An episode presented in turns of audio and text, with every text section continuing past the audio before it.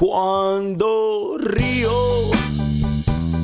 cuando lloro, cuando quiero y cuando no. La conversación. Hoy conduce Gabriela Pintos. Cuando me voy a dormir,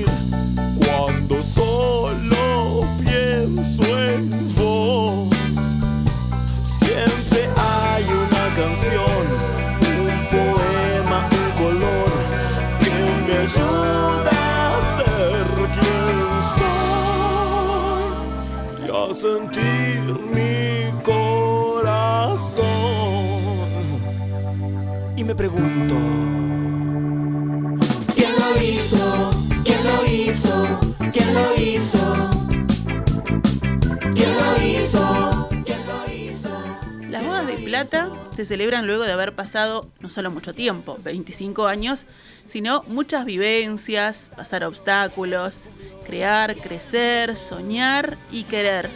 Querer estar juntos, en una pareja, pero también en un grupo de personas, con un objetivo en común, con una meta, con un camino transcurrido juntos. Canta Cuentos pasó por todo eso y por más. En este julio cumple su cuarto siglo y llega con una nueva temporada. No es cualquier temporada, aunque con ellos nunca lo fue. Es la temporada final. Una despedida o por lo menos un cierre de ciclo. Y hoy recibimos a Martín Buscaglia, músico, compositor, productor uruguayo, pero el sombrero que hoy nos importa es el de integrante y director musical de Canta Cuentos. Bienvenido, Martín. Bueno, muchas gracias por recibirme acá.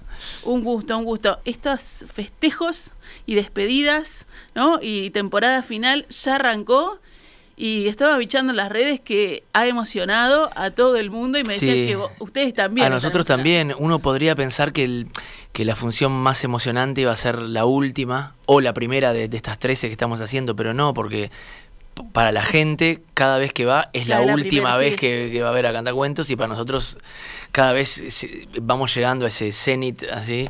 Eh, sí, súper súper emocionante, la verdad. Pero al mismo tiempo, la música y el trabajo con niños eh, particularmente te permite dar, darte cuenta de, de que una despedida es una celebración también. También. ¿no? Eso y siempre es así, inclusive en los casos más eh, que, que menos asociados tenemos con ello. Un velorio es como un cumpleaños, es lo mismo, se reúne la gente que te quiso mucho. Bueno, hay culturas que lo tienen más, Bueno, hay, ¿no? hay- hay Si culturas que, México, que es más explícito, distinto, claro. exactamente, ¿no? Pero en este caso es despedida Sí. de estos 25 años, es también un homenaje y un tributo a Nancy, que eso es parte de la decisión de, de ponerle un broche a este, a este ciclo de cantacuentos, a estos 25 años. Pero también es celebrar todo lo que hemos hecho. Son, es el vigésimo quinto espectáculo de vacaciones de julio, siempre haces muchas funciones, o sea, pasan muchos niños. eh, a mí ya me, ya me- a mí y a, y a los otros integrantes de Cantacuentos, ya, ya, nos, ya nos sucede de que hay colegas músicos con los que tocamos en la vuelta en la noche que iban a ver a Cantacuentos. claro, y que ya aprendieron a tocar un instrumento y tocan bárbaro y están en la vuelta y te dicen aquella canción que escuché, bueno, es divino. Qué divino Mm. eso. Bueno, ¿y cómo fue ese proceso de llegar a esta decisión, ¿no? de que Bueno, fuera el cierre. Mira, yo creo que el proceso empezó sin que lo supiera cuando preparamos el último disco de Cantacuentos. El último disco de 300. Cantacuentos, 300. Se llama 300 porque éramos 300 músicos en el escenario, literal, exactamente, ni uno más ni uno menos. Es un disco en vivo, en la de la reta, en el, Sí. en el auditorio, con la orquesta juvenil y con el coro de niños y juvenil de este, el Sodre. Y ese disco lo, lo armamos, lo, lo mezclamos, decidimos el arte y todo eso con Nancy. Ya Nancy sabiendo que no lo iba a escuchar ella, que ella, ella no iba a llegar físicamente a estar presente cuando saliera ese disco. Entonces ya ahí, eso fue ya emotivísimo, Sí, claro. pero al Claro. mismo tiempo el agradecimiento de poder trabajar en algo que te permite usar eso, ese sentimiento y transformarlo, ¿viste? Y repartirlo. ¿no? Entonces yo creo que ahí empezó el proceso. Y después, cuando nos dimos cuenta que eran 25 años, que lo íbamos a hacer sin Nancy, que lo íbamos a hacer en la sala grande del, del Teatro Solís, que es la sala más emocionante que hay acá. Sí. Es, yo qué sé, yo me, no solo yo hablo por mí, pero eh, me formé como músico y como persona, te diré, yendo a ver al Solís los primeros músicos que venían a tocar en los 90, los músicos brasileros, Gil, Caetano, Hermeto Pascual, Gismonti. Eso es par- parte sí, de mi... es de mi- historia, y claro. Es historia viva, claro. Entonces, en un momento me cayó, lo vi, ¿viste? Fue como una epifanía, una revelación que dije, claro, esto hay que dejarlo acá y cierra un círculo virtuoso. Ah, hicimos un montón de discos, los queremos a todos por igual, no hicimos ninguno al tuntún ni porque hay que hacer un disco, todos tienen mucha información, mucha dedicación. Eh, estamos en este, teatro divino, no está Nancy, son 25 años. lo dejamos acá y es muy emocionante, sí, claro que lo es. Para la gente, ya viste lo que postea la gente, para nosotros también. Pero también yo pensé en el momento y lo sigo pensando. Vos haces las cosas, yo, qué sé, yo, eh, eh, yo hago música, entre otras cosas, para volver a sentir esa emoción que sentí cuando escuché una canción cuando era chico o cuando compuse una canción y todo lo que haces después son intentos de revivir eso, como cuando escuchás música, seguís escuchando. No tenés que, ser músico, o sea, para seguís escuchando música para ver si otra vez te topás con eso que te generó una vez un disco, un artista, una canción. Entonces, si lo hago para esto, eh, no puedo hacerme el sota. Esto es insoslayable esta posibilidad, más allá de que sea, como te dije, emocionantísima. Y lo bueno eh, que de ser consciente, ¿no? Porque uno dice, bueno, ustedes son este, músicos que están trabajando mucho, que están siempre, vos estás de gira, este, este es un, es un proyecto especial, pero igual, ¿no? Como que, bueno, son más de, más, son ocho discos, más los recopilatorios, etcétera, y a veces en esa, en esa cosa, en ese camino, en esa vorágine, como que no te cae la ficha de que estás viviendo todo lo que estás viviendo. Mirá, sí, yo eh, una posibilidad de, agarrarlo, y aprovechar ese poderío que tiene la cosa artística. O sea, sería una lástima tanto que, es una lástima cuando un grupo se desvanece y vos decís, aquel grupo no, de a poco fueron dejando de actuar y se fueron yendo los integrantes, qué. Y también es una lástima, en otro sentido, los grupos que duran eternamente, pero cada vez pierden más sentido y se limitan a repetir algo que, que tuvo su brillo y su fulgor muchos años atrás pero ya lo hacen como por inercia. Ambos extremos son, son una pena. Ahora, tener la, posibilidad de decir, bueno, hasta acá llegamos, estuvo divino este proceso, este crecer juntos, nosotros entre nosotros y con, y con, y con el público, y dejémoslo acá, eso es, divino. Yo me acuerdo, es otro género que nada que ver, pero me acuerdo que fui a ver la despedida de los estómagos ah. en los años 80, debe haber sido eso, fines, yo era muy muy chico en el cine Cordón fue increíble. Y me acuerdo que vi la de Abuela Coca hace un par de años que fui con mi ah, hijo y estuvo épico también. Otros géneros, pero el mismo sentimiento de, de, animarse. Y el arte es para animarse. Si no te animás ahí, o sea, ¿para qué? ¿No? Bueno, sí, ya es un desafío. Todos ustedes, artistas que se mm. dedican también a eso, ya tienen ahí el, ¿no? Que se, ganaron ese salto de trampolín, lo tienen. Más allá de todo lo emotivo, familiar, ¿no? Estoy hablando de un grupo que lo formó mi madre, o sea, se, se, junta un montón de cosas, pero más allá de eso, eh, es un aprendizaje, es, una posibilidad. ¿Viste? Una posibilidad que no se te da todo, todo, el, todo el tiempo, de manejar una energía tan grande y hacer algo concreto con, con ella, como terminarlo de la mejor manera posible. Ahora pensaba cuando decías, ¿no? Un grupo que, que formó mi madre, mm. hay como un peso especial, capaz que nadie mejor que un hijo para decir, bueno, esto hasta acá, pero es fuerte también decir, eh, yo le voy a dar cierre a esto. Sí, pero eso es algo que, que tenés que hacerte cargo. ¿Quién lo va a hacer? Si no, ya me pasó una vez eso, mira, eh, con Cantacuentos, el tercer disco que hicimos fue un homenaje a, canciones para no dormir la siesta, ¿no? Que también están en el recuerdo de todo el mundo, me habla permanentemente, ¿no? Y a Nancy, imagínate lo que era, no podía salir a la calle, de verdad. Sin recordárselo. Pero cuando, cuando surgió la idea de, de, recopilar esas canciones, hace años ya, este disco salió en el 2006, creo, 7 ahí me di cuenta, dije, está, si alguien tiene que hacerlo soy yo. Está, más allá de que, de que sea una obra muy fuerte, que pueda parecer intocable, ¿quién la va a hacer otro? Tengo que estar, claro, justamente, lo que hablamos recién, estás en esto también, es un territorio justamente para, para probar y para darle, sí. bueno, en, este caso, ni que hablar, ¿viste? Entonces el espectáculo. Despide a Cantacuentos y despide a Nancy también, o sea, despedir.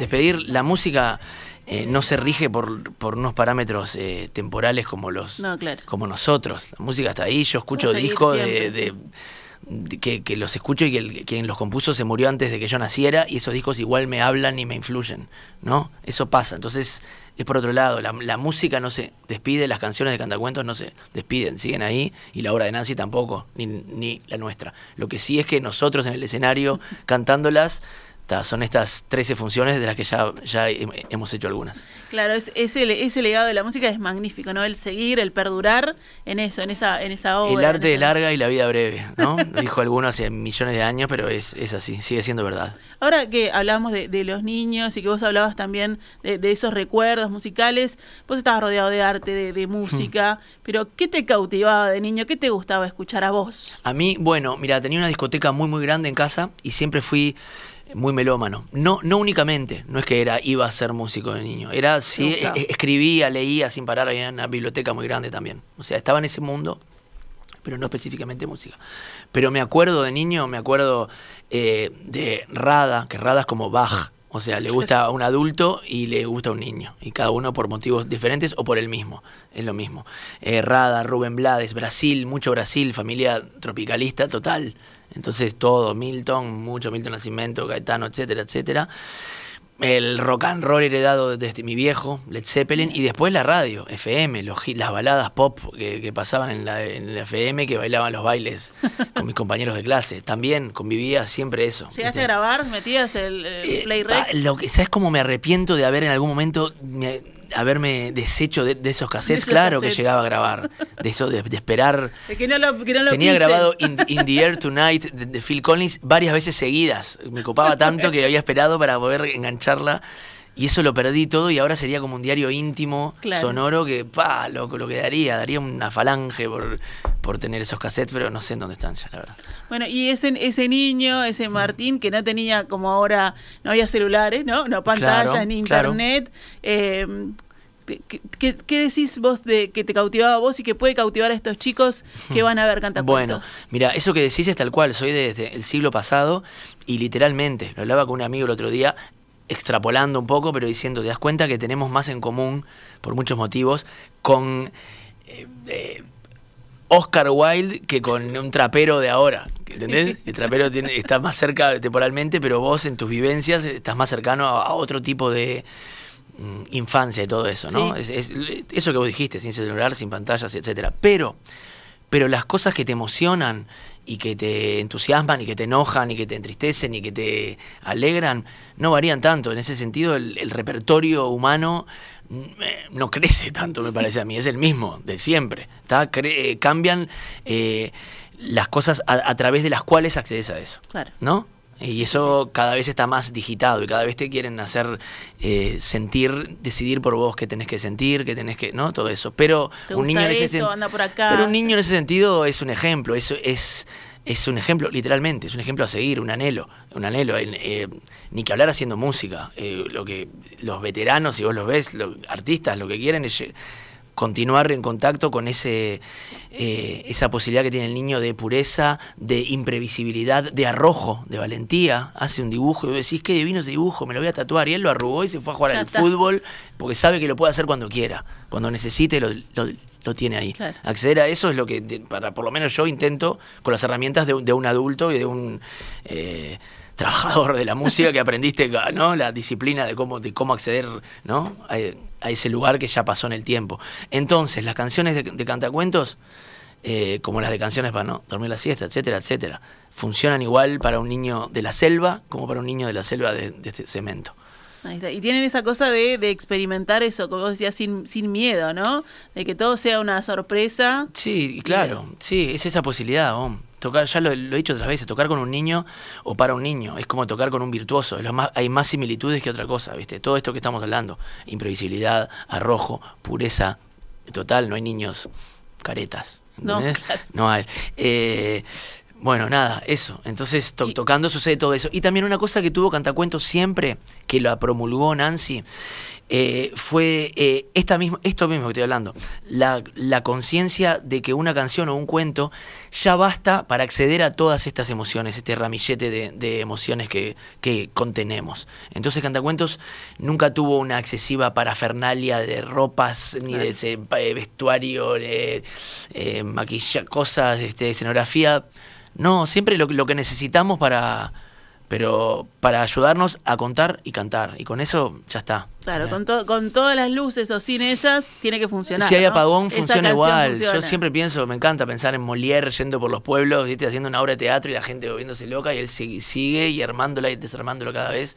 Eso es, es hermoso. es- Bueno, ustedes también lo hicieron, ¿no? Mm. Yendo a escuelas, Eh, lugares. to- tocamos en chiquilines. en escuelas de acá hemos tocado, en todas debemos haber tocado, y sí, sí, sí, son mu- muchos años, muchas, muchos niños y mucha gente que ha, que Igual en este espectáculo yo estuve bichando, hay, hay cosas divinas, hay imágenes, pantallas gigantes. Bueno, sí, claro, no, porque al mismo tiempo vivís en tu lugar y en tu tiempo, como decía Rubén Olivera, creo que es que lo dice, es precioso eso, claro. Vivís en tu lugar, entonces estás en Uruguay y, y traes el legado de la música de acá y canciones y el candombe, y al mismo tiempo tu tiempo que es el siglo XXI. Entonces hay unos videos que hizo Matías de León con inteligencia artificial, divino, que conviva eso con la in- inteligencia natural de los niños y de la música. Eh, hay un juego de luces precioso que hizo Patricio Tejedor, y después el espectáculo recorre estos 25 años y viaja para hacia el futuro y hacia, el- y hacia más atrás todavía, porque hay una canción nueva de Cantacuentos, se llama Candombe de la Extinción. De la extinción, que salió hace poquitito, eso, los diccionarios, to- tocando candombe ahí. Este, también hacemos alguna cosa de canciones para no dormir la siesta, traemos.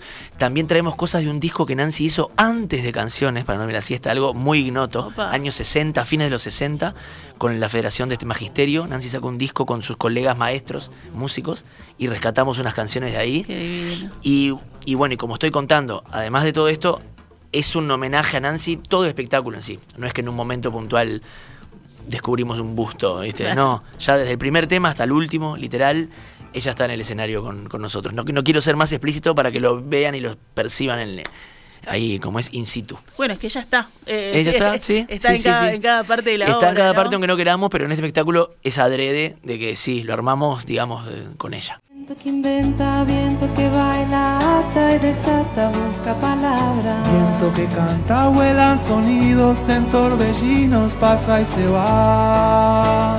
Mete en su bolsa tantas andanzas, con remolinos baila su danza. Tan palabrero, loco y cuentero, sopla y abraza, pasa y se va. A llamar al viento, empuja historias contando cuentos. a llamar al viento, Palabrareando, palabra va. a llamar al. ¿Qué- ¿Y qué laburo, Martín, eso? Elegir, ¿no? Porque son 25 Sí, años, son es muchos discos. Es son- mucho laburo. Es divino también saber que, te- que es lindo porque ves y decís, todo lo que hemos hecho. tenemos, está. Sí, y, y al mismo tiempo, como es música para niños y como es cantacuentos, una impronta que tiene, vuelvo al comienzo de esta charla. Es una celebración también. Entonces, la gente llora, igual, ¿no? o sea, lo, lo- lo que Es ahí una- una La gente llora, rusa de Pero emociones. te divertís, cantás, nosotros también nos divertimos, bailamos, o sea, pasamos bomba también y nos emocionamos también, puede convivir todo, por suerte, por suerte no son compartimentos estancos, así que ahora estoy emocionado, ahora estoy festejando, ahora estoy haciendo palmas, no, puedo convivir todo y es un subidón divino en, en una hora y media, en una hora y veinte. Veía alguna historia que decía, spoiler alert, llorás mucho. Pero tendría que haber un spoiler alert que también hay carcajadas también. Claro. Porque eso es celebrar también la Porque vida. además están conviviendo, eso me, me quedé pensando, conviviendo con los niños, que por eso es toda una fiesta. Eh, bueno, o sea, claro. mirarán a su papá, a su abuelo, a su tío y dicen, Totalmente, ¿qué está pasando acá? totalmente. Bueno, y nuestros hijos participan de, eh, también explícitamente. Qué Hijos míos, la, la hija de, de este Brown también. Las nuevas generaciones también están. Y también otra particularidad es eso, ¿no? Vos mirás esa sala que, que es difícil llenar la sala este grande del Sí. Solís y hay, hay bajitos, pero hay mucho grande también. Mucho ¿no? grande que va sin la excusa de, de llevar a un, Claro. a un menor. Eso nos pasó siempre. Siempre fueron músicos a vernos y todo. Y lo asocio, se ve que es algo que traía Nancy también y que nosotros, nuestra influencia primera es canciones para dormir la Claro. siesta, ¿no? Eh, yo me acuerdo en canciones también, ellos, can- eh, ellos hacían funciones a veces nocturnas y no cambiaban nada de- del repertorio. ¿Entendés? No era que en esa función decían otra cosa. Cambiaba, claro, sí, Eh, sí. Solo que simplemente todos se fijaban más en uno de los, de los tantos sentidos que tiene la palabra. Sí. ¿no? Lo mismo pasa con, con los cantacuentos. Bueno, y preparaste ese, el, el corazón también, porque yo vi que ensayaron, que se divirtieron mucho en los ensayos, ¿no? Además de, de trabajar mucho, Mm. pero se prepararon ahí emocionalmente para esto que están viviendo. Bueno, yo creo que nos estamos preparando desde el disco este 300 que salió, que todo el combo, desde ese disco que salió el día que cumplía años Nancy, lo- el, el 15 de diciembre. 15 de ¿no? diciembre, es como un acto de, de- de psicomagia, me parece a mí, pero eh, que, suce- que sucedió de este improviso. Y nos, nos fuimos dando cuenta y tomamos las, las, las, las riendas de eso. Sacar ese disco sin Nancy, sacarlo el disco que ella había nacido, tocar un poco y preparar esto. Entonces nos preparamos, pero nos recontra emocionamos en estas funciones que, que, ya, que ya hemos hecho, porque una cosa es hacerlo nosotros y llorar vos solo y reír, y otra con gente también haciéndolo y ahí, ¡buah! Por suerte el, el espectáculo es tan tan picado, tiene tanto, el timing es tan importante en el teatro que tampoco tenés tiempo para, viste. Claro, una lloradita y a seguir. Eh, ahí va la lagrimita de Segasi, chan, vamos.